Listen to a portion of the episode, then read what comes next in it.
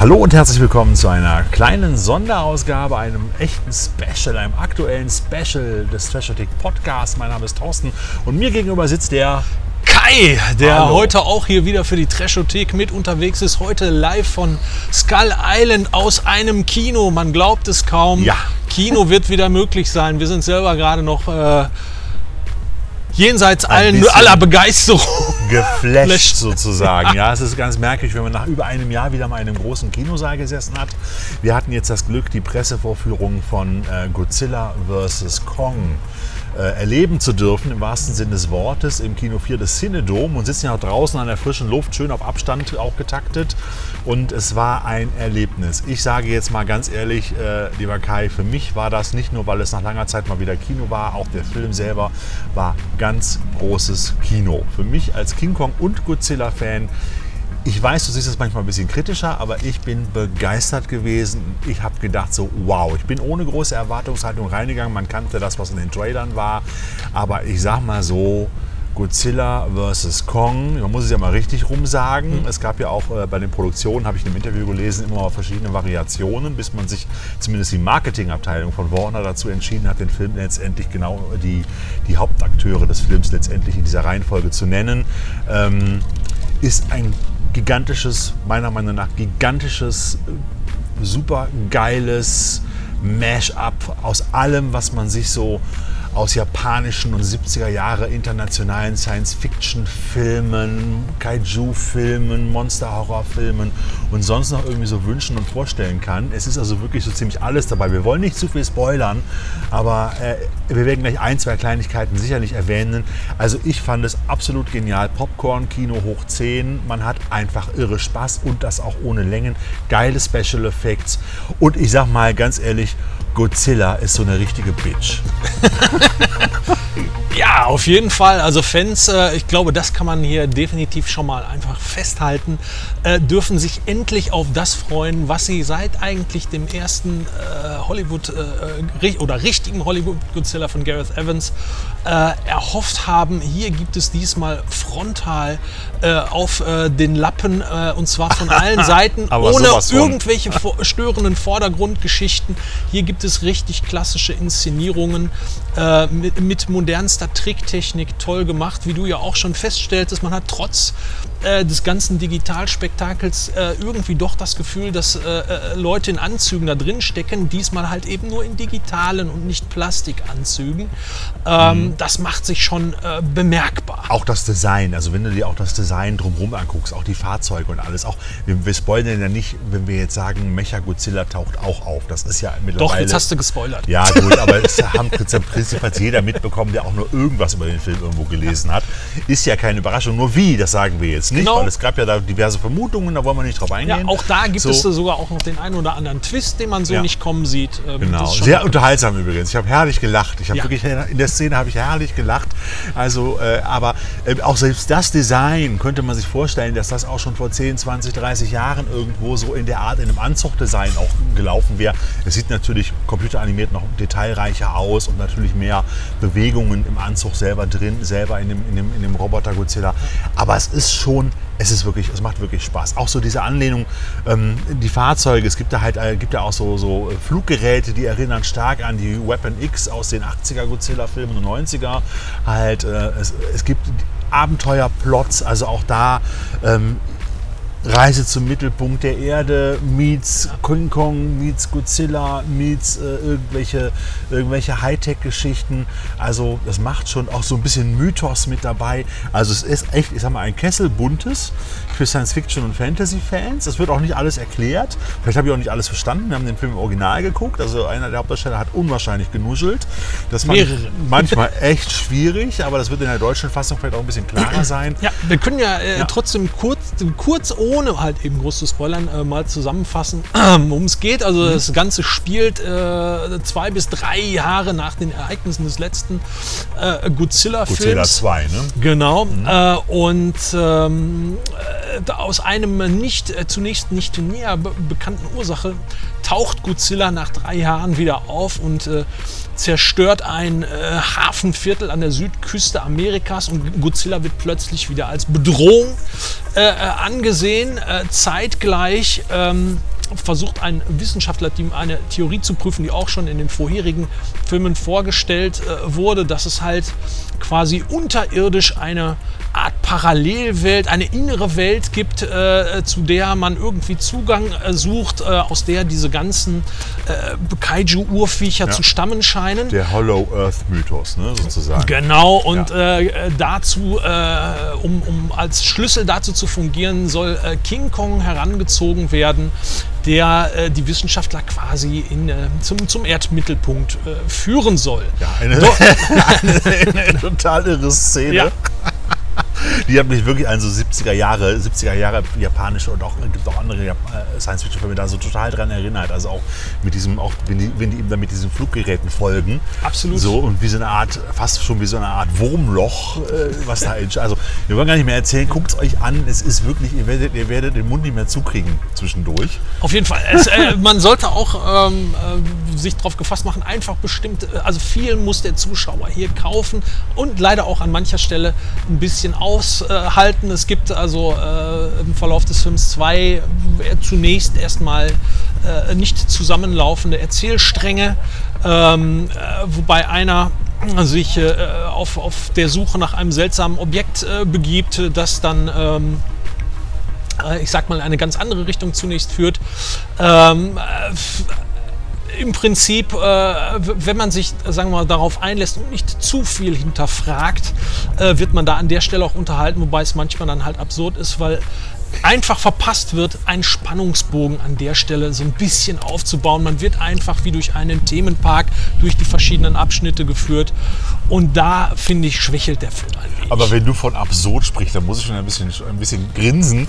Weil wenn jemand bei einem Film von absurd spricht, wo zwei riesengroße Monster ganze Städte plattwalzen und niederwalzen, dann, naja gut. Also, ja, das ist ja immer, es muss ja, es muss ja immer nicht, nicht äh, ich sag mal, mit, mit unserer Welt, sondern innerhalb dieser erzählten Welt Welt funktionieren. Und ja. äh, wie immer, und das war leider auch ein Manko in allen vorangegangenen äh, Godzilla-Inkarnationen von Hollywood, so Sicherheitsvorkehrungen scheint es da nur wenig bis gar keine zu gehen. Aber naja. In einer zukünftigen Welt, äh, wo Godzilla, King Kong und Co. das Sagen haben, ist äh, Sicherheit auch eher kleingeschrieben, beziehungsweise eine große Frage, die die Menschen alleine wohl auch nicht bewältigen würden, um ganz ehrlich zu sein. Aber du hast auch, also ich hatte auch das Gefühl, ich gucke ja auch ein bisschen Pacific Rim mit teilweise. Also da tauchen auch Sachen aus den vorherigen Filmen wieder auf. Es gibt allerdings diese, diese Terrortruppe aus dem zweiten Teil, die ja dann am Ende den Kopf von King Ghidorah klaut. Da hätte ich eigentlich erwartet, dass das ein bisschen fortgesetzt wird. Der Kopf taucht wieder auf. Aber wir sagen aber, nicht wo. Genau, wir sagen nicht wo und wir sagen auch nicht wie äh, und vor allen Dingen von wem. Aber äh, da hätte man erwartet, dass da mehr kommt. Aber die gibt es halt in diesem Film zum Beispiel gar nicht. Überraschung. So hätte ich gedacht, man bauscht das im Vorgängerfilm besonders auf und es endet ja auch damit. Und dann äh, wird da gar nicht drüber geredet. Oder ich habe irgendwas verpasst, ich weiß es nicht. Also, Nein, äh, es wird nicht, also es wird auch nicht äh, nahegelegt, ob es äh, quasi derselbe oder ein anderer Kopf ist, der dann nun auftaucht hier im Film. Insofern bleibt das sicherlich wahrscheinlich noch offen. Plus, dass äh, Godzilla vs. Kong ein wirklich schon fast halsbrecherisches Tempo voranlegt. Der Film ist wirklich keine ja. zwei Stunden, also eigentlich nicht so ein Epos. Da geht ja richtig was ab. Und Regisseur äh, Adam Wingard, äh, der ja auch schon, na, ich sag mal, noch nicht so große Filme gedreht hat bisher, das dürfte nicht sein mit so großen gewesen sein. Ich habe auch nochmal nachgeguckt, er ist äh, zehn Jahre jünger als wir, so mehr oder weniger. Da denke ich mir auch, wenn ich so ein Projekt stemmen müsste, meine Herren. So, äh, der hatte das Remake von, von Blair Witch Project vorher gedreht, halt auch The Guest und äh, vor allem The ABC of Death ist uns noch bekannt, gerade uns Trashothek-Freunden. Ja. ist ja auch ein, ein, nennen wir es mal, ein sehr unterhaltsamer kleiner Episodenfilm. Ähm, aber äh, der ja, hat setzt, uns... Äh, ja, es setzt aber auch den, den Trend der bisherigen äh, Godzilla-Filme eigentlich fort, ja. sich äh, junge, aufstrebende Regisseure äh, zu nehmen, die schon äh, genretechnisch äh, beeinschlägiger äh, bekannt sind, aber wirklich mhm. junge Leute, angefangen halt damals von Gareth Evans zu Michael Doherty, der den zweiten mhm. gemacht hat und jetzt Adam Wingard den dritten und diese Junginfusion, die merkt man auch sehr schön. Auch insgesamt, wenn man äh, was vielleicht noch zum, zum Look sagt, der Film sieht einfach fantastisch aus, äh, hat einen, einen sehr schönen Look, der auch wieder so, so ein bisschen sehr äh, natürlich auch an Skull Island erinnert, natürlich, weil äh, King Kong Ja. natürlich auch mitspielt, äh, äh, untermalt, atmosphärisch hervorragend äh, mit der Musik von Tom Holkenborg alias Junkie XL, der hier quasi den großen Hattrick versucht, eine Mischung aus Hans Zimmer, trifft auf Vangelis, trifft auf Jean-Michel Jarre, fantastisch, Ja, mich funktioniert zwischendurch super. wirklich so an diese 80er Synthesizer-Sachen von, von, von Vangelis erinnert Ja. gefühlt halt bei einigen Sachen. Und es ist auch äh, generell, also ihr habt da, also ihr habt Schauwerte ohne Ende. Also mein Tipp wäre eigentlich für so eine geile Filmnacht, ihr guckt euch erst Skull Island an und dann guckt ihr quasi jetzt sozusagen Das ist ein Godzilla vs. Kong. Das ist ein fantastisches Double. Das wäre ein geiles Double-Feature, da fehlt auch nichts dazwischen, muss man ganz ehrlich sagen. Also ihr braucht eigentlich Godzilla 1 und 2 rein theoretisch. Nicht wirklich. Braucht ihr nicht wirklich dazwischen. Nein. Auch wenn die Filme durchaus zu unterhalten wissen und da auch mehr Infos über Monarch, diese Organisation, die sich ja auch mit den, mit den großen Kaiju-Monstern halt auseinandersetzt halt dann und, und die auch versucht im Schach zu halten, äh, äh, ähm, da noch mehr Informationen rüberkommen. Aber das braucht man eigentlich nicht. Also wirklich, die beiden aktuellen Kong-Filme reichen völlig, um einem Monster-Fan einen herrlichen Abend zu machen. Also auch gerade, ich fand jetzt auch, äh, noch bevor wir gleich zum Schluss kommen, ich fand diese Kämpfe, wir haben ja, ja jetzt zwei riesige Kämpfe zwischen Godzilla und Kong. Halt, äh, das ist ja, also dagegen ist ja Wrestling gar nichts. Also Ja. das sind ja, die haben ja echt wirklich, wenn ich, gesehen habe, wie oft da der eine dem anderen die Fresse an irgendwelchen, an irgendwelchen Hochhäusern poliert hat und den Kopf rein. Oder auch der Kampf auf dem Flugzeugträger, kennt man ja schon aus der Vorschau. Das ist gigantisch. schön. das macht Spaß. Vor allem da mal nicht verregnet, Ja, wie immer, nichts. sondern schön bei Sonnenschein, blauem Himmel kannst du mal alle Details sehen.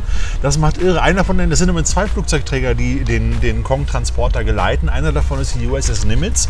Das konnte man kurz anhand der Beschriftung eines Flugzeugs sehen. Die großen Zahlen hat man immer irgendwie sehr unken- unkenntlich dargestellt. Deshalb ist auch nicht klar, welcher der beiden Flugzeugträger letztendlich, Ja. und das ist jetzt ein kleiner Spoiler, aber das ist wahrscheinlich schon klar, dann auch zerstört wird.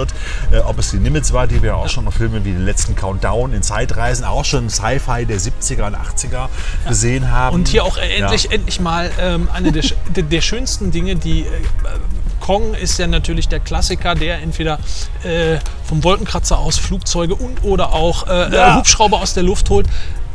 Nutzt hier Flugzeuge endlich mal auf eine andere kreative Geil, Weise als ja. Wurfstern. Eine der tollsten Szenen aus diesem Fall. Sensationell. Das war richtig super, toll. richtig. Also allein schon deshalb lohnt es sich ins Kino zu gehen Ja. für diese, diese Schlachtszenen und wie gesagt, was man dann an Handlung noch drumherum bekommt mit einigen durchaus talentierten Darstellerinnen und Darstellern.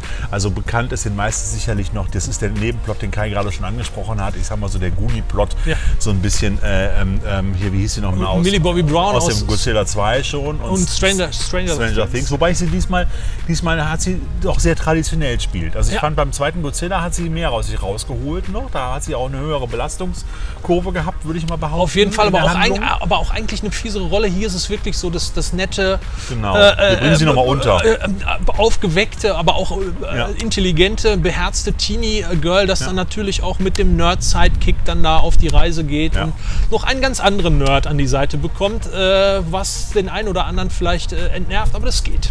Ich fand ihn lustig. Aber also ich denke, wir können festhalten, zum Start der Kinos, wenn ab 1. Juli spätestens die Kinos wieder aufmachen, Ja. es gibt, glaube ich, keinen größeren, besseren äh, Partyfilm. Action, Party-Spaß. Äh, tatsächlich auch Ja. für die ganze Familie, möchte man fast sagen. Ja.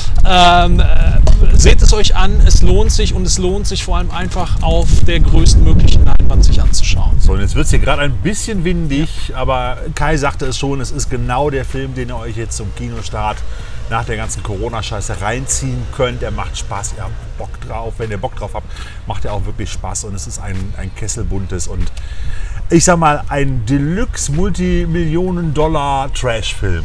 Ja, also ich glaube, so kann man es gut zusammenfassen, der alle oder äh, ganz, ganz viele Motive der Originalfilme wunderschön Ja. äh, verwendet und auch ähm, designtechnisch, um das vielleicht auch noch mal wenigstens anzubringen, ähm, äh, Kong und äh, Godzilla selber waren ja schon bekannt, da gab es jetzt auch keine größeren Veränderungen, aber äh, Mecha Godzilla, der halt in den Originalfilmen schon immer ein bisschen, ich sag's mal vorsichtig, tapsig aussieht, da haben sie hier auch das Design richtig gut umgesetzt, äh, sieht fantastisch aus, macht Laune, Ja. äh, toll. Super. Also, wenn ihr die Gelegenheit habt und äh, ihr habt das Gefühl, das Kino bei euch um die Ecke setzt die Hygienemaßnahmen ordentlich um und es besteht keine Gefahr, guckt ihn euch da an. Habt viel Spaß dabei. Und ansonsten gibt es zunächst auch wieder noch mehr von der Trashothek. Der nächste Podcast, ein Sommerspecial, ist schon in Arbeit. Und ich kann auch, verrate glaube ich nicht zu viel, der Kai hat es ja vorhin ganz am Anfang auch schon mal angedeutet, dass wir uns ja zu kurz, vor kurzem auch schon getroffen haben. Da haben wir einen Kommentartrack eingesprochen für eine Blu-ray, europaweite Blu-ray-Premiere von Wicked Vision, Ja. Wo wir auch ähnlich, wir hatten ja jetzt quasi auch, Kong war ja jetzt auch im Schnee, ne? es Ja. war also quasi auch so ein kleiner Yeti-Touch mit drin. in Auf jeden Film. Fall, transporttechnisch äh, musste er nicht auf eine Telefonzelle zurückgreifen, sondern bekam ein Netz. Genau, und sonst, ihr ahnt das schon, die, die den Film kennen. Äh, die Trashothek durfte den Kommentartrack zu Yeti, der Schneemensch kommt, äh, von Gianfranco Parolini von 1900, jetzt muss ich überlegen, 77? 77. 77 einsprechen und auch das wird demnächst auf euch zukommen. Ansonsten würde ich sagen, Kai, vielen Dank. Das war ein toller, toller Ausflug. Und, Immer äh, wieder gerne und äh, ja, äh, ich werde sicherlich auf jeden Fall noch mal Skull Island besuchen, wenn das Ding regulär jetzt im Kino läuft. Alles klar. Ich freue mich auch auf die deutsche Fassung. Ich bin mal gespannt, Ja. was sie daraus gemacht haben. Gut, viel Spaß euch da draußen. Bleibt gesund, alles Gute Alles und bis Gute, zum nächsten Podcast. wir sehen uns im Kino. Tschüss.